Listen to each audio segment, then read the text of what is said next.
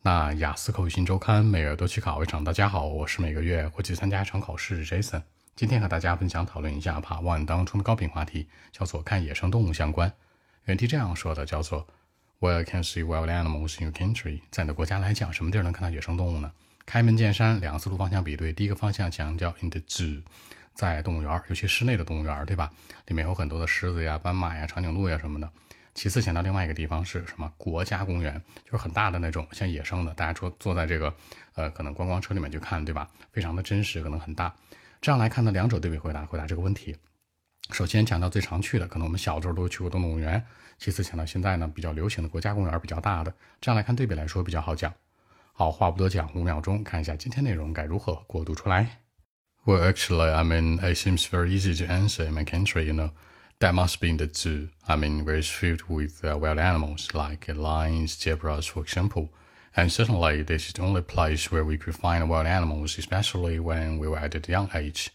By the way, now things changed. You know, like the national park is not a place we could find them as well.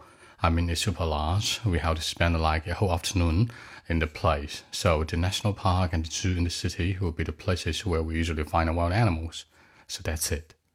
那在结尾呢，之前做了一个对比的整合，强调出来啊，在我们的国家想要去看野生动物，只有两个地儿，一个呢是城市当中的室内的一种什么动物园，还有一个就是说国家公园很大的那种，就这俩地儿，别地儿根本看不到。考官接下来就问了，那你更喜欢去哪一个地方啊？是那种去那室内的那种呃动物园，还是说喜欢去那种就是呃野外的那种国家公园？哪一个更喜欢呢？可以形成更多话题的比对或者引导。好，我说几个小的细节啊，第一个强调呢是说室内动物园和国家公园，刚才提到的。The zoo in the city and national park。第二个，狮子和斑马，lions and zebras。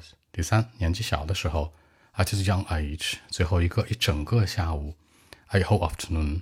这样来看，把一些小的细节带进来，让文章更加有说服力。好，那今天这期节目呢，就录制到这里。如果大家有更多的问题，还是可以 follow WeChat b 一七六九三九一零七 b 一七六九三九一零七。希望今天这期节目可以带给你们帮助，谢谢。